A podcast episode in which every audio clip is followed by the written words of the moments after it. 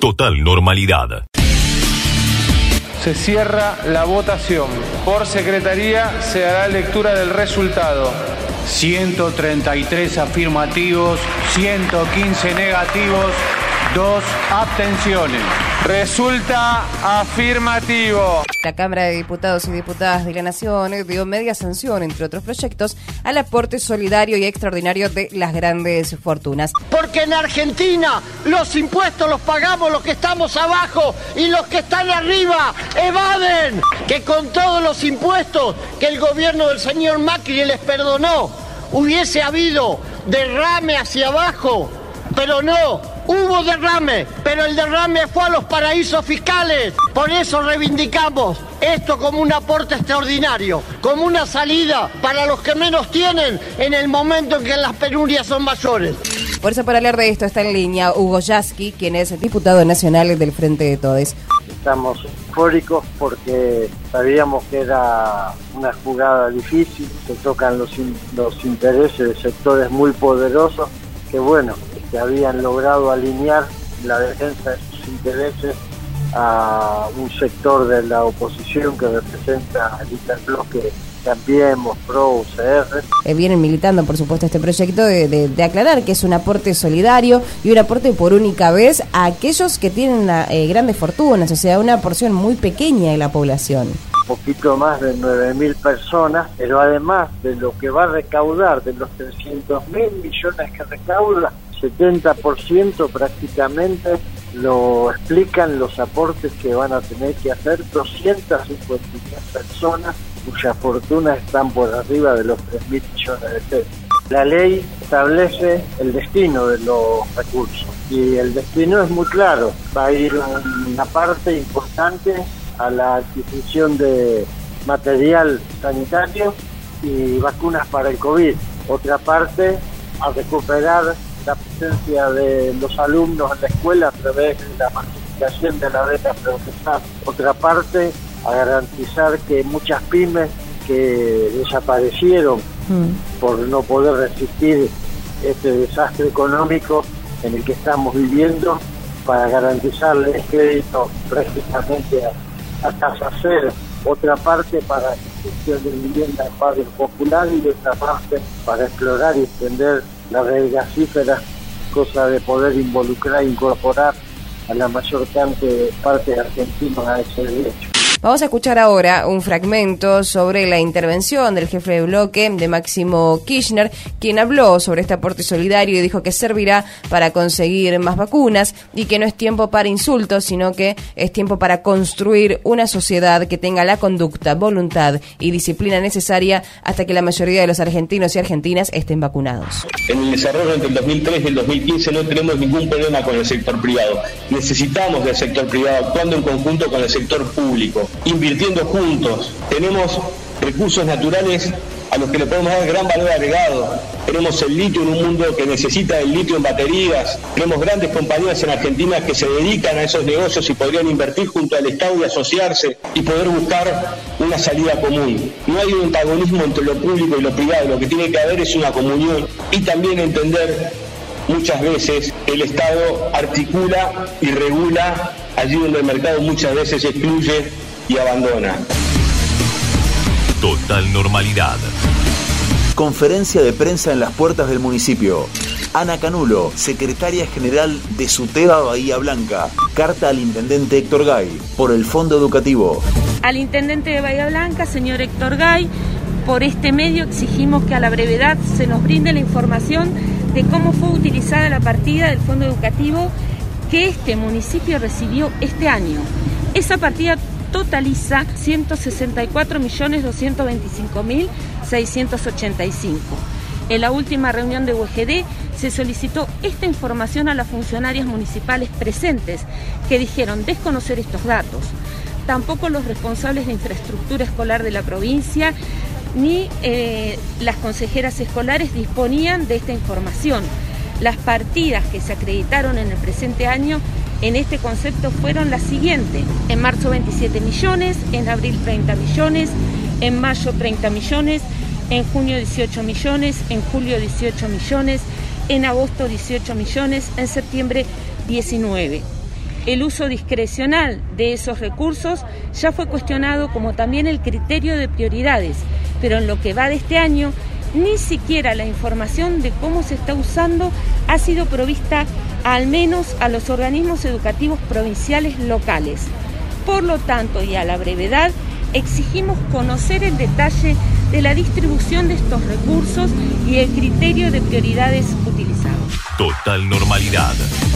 Bueno, hablamos del uso de cannabis medicinal porque la idea es avanzar en el Consejo Deliberante con una ordenanza. Audio Canal 7 Bahía. A partir de esta reglamentación es que se está impulsando a nivel local también un ordenamiento para la utilización de, del cannabis medicinal. Entonces las conversaciones siguen existiendo dentro del Consejo Deliberante para tratar entonces de adecuar lo que está establecido en el decreto nacional, bajarlo a Bahía Blanca.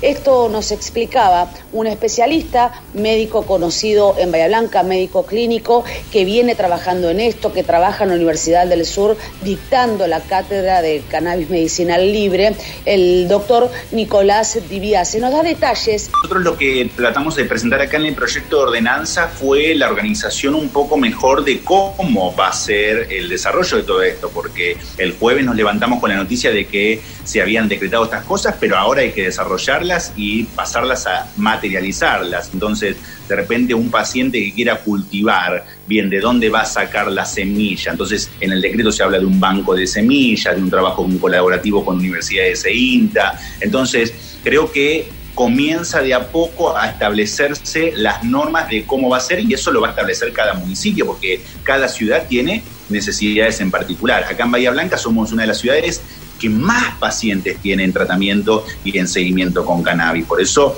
tenemos que ponernos a trabajar cuanto antes. Alerta en C5N, el presidente de la Nación, Alberto Fernández, envió el proyecto para despenalizar y legalizar el aborto. Enviaré al Congreso de la Nación para su tratamiento dos proyectos de ley para que todas las mujeres accedan al derecho a la salud integral. El primero de ellos legaliza la interrupción voluntaria del embarazo y garantiza que el sistema de salud permita su realización en condiciones sanitarias que aseguren su salud y su vida. El segundo instituye el programa de los mil días, con el objeto de fortalecer la atención integral de la salud de la mujer durante el embarazo y de sus hijos e hijas en los primeros años de vida. La legalización del aborto salva vida de mujeres y preserva sus capacidades reproductivas. Muchas veces afectadas por esos abortos inseguros. No aumenta la cantidad de abortos ni los promueve.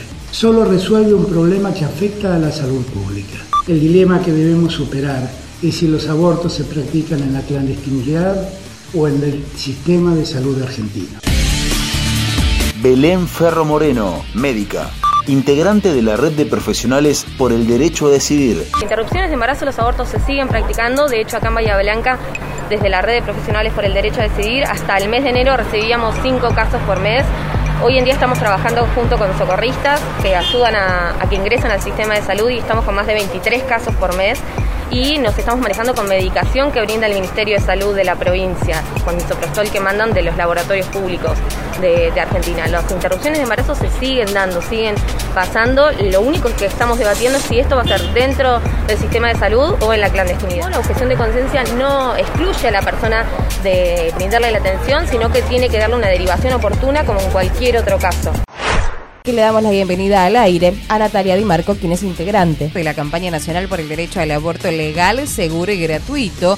Esto que sostenemos de que es urgente, aunque sabemos que es urgente desde hace muchos más años, y que bueno, hoy se, se ve en esta decisión que desde la campaña se celebra. Lo que pasa que más allá de que hay muchos pasajes, incluso del texto eh, del proyecto que envía el Ejecutivo, que son tomados de, de la campaña, hay diferencias que no son menores y que son las que vamos a tener que poner en discusión eh, durante el tiempo que dure este debate que se presume que puede ser muy corto. ¿no? Hay diferencias que son eh, muy importantes en relación a lo que se venía sosteniendo y del proyecto de la campaña que tienen que ver sobre todo con la objeción de conciencia presente en la posibilidad de objeción de conciencia presente en el texto que envía el Ejecutivo, eh, el tema de la penalización de las mujeres que realizan un aborto después de las 14 semanas o la no inclusión del aborto como contenido de la educación sexual integral, entre otras cosas. ¿no? Entonces, mm. Me parece que desde la campaña hemos sostenido y seguimos sosteniendo que necesitamos que se debata nuestro proyecto,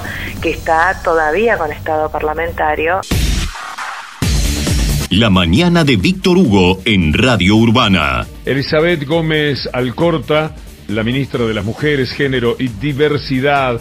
En términos de salud pública, hay 40.000 ingresos anuales a hospitales vinculados a, abortos inseguros. Muchos de esos eh, eh, ingresos eh, tienen, digamos, son porque se producen complicaciones que traen consecuencias en la capacidad reproductiva futura de las mujeres, en algunos casos infertilidad, y hay entre 30 y 40 mujeres por año que mueren en nuestro país por abortos inseguros. Es la principal causa de muerte materna. No es que es aborto sí o aborto no. Abortos se hacen. La diferencia es si uno los hace en la clandestinidad y situaciones o condiciones inseguras o en la legalidad. Esa es la, discusión en definitiva. El Estado eh, tiene que acompañar a todas las mujeres, sea cual sea el proyecto de vida que elijan. No, no hay que imponer un proyecto de vida y hay que ser muy respetuosos de aquellas que entienden que no debe llevarse, digamos, adelante la práctica como aquellas que sí toman esa decisión. Y lo que también indica que para aquellas mujeres que se ven condicionadas por una situación de vulnerabilidad a, interrumpir sus embarazos, el Estado también tiene que acompañarlas. Por eso vienen dos proyectos de la mano. Por un lado el de interrupción legal del embarazo y otro de atención y cuidado integral de la salud durante el embarazo. Y y para hablar justamente sobre uno de los temas del día, el nuevo impulso para el aborto legal en la Argentina, estamos con Vilma Ibarra, es secretaria legal y técnica de la Presidencia de la Nación. Audio TN. Eh, sabemos que hay diversidad de opiniones y la diversidad de opiniones es muy importante en la democracia y nos enriquece como sociedad. Vamos a debatir, vamos a persuadir, vamos a explicar que las cosas como están hoy están muy mal se penaliza el aborto y los abortos suceden. Para quien dice que está defendiendo una vida, dos vidas, los abortos suceden de a cientos de miles. Números estimados hablan de 370 mil abortos por año mínimo que se producen en forma clandestina. Entonces no podemos mirar para otro lado y decir que no tenemos un problema de salud pública. Allí las mujeres mueren, allí de quedan afectadas su salud, los abortos están pasando, no se eh, disuade, porque para muchas mujeres la maternidad forzada no es una opción.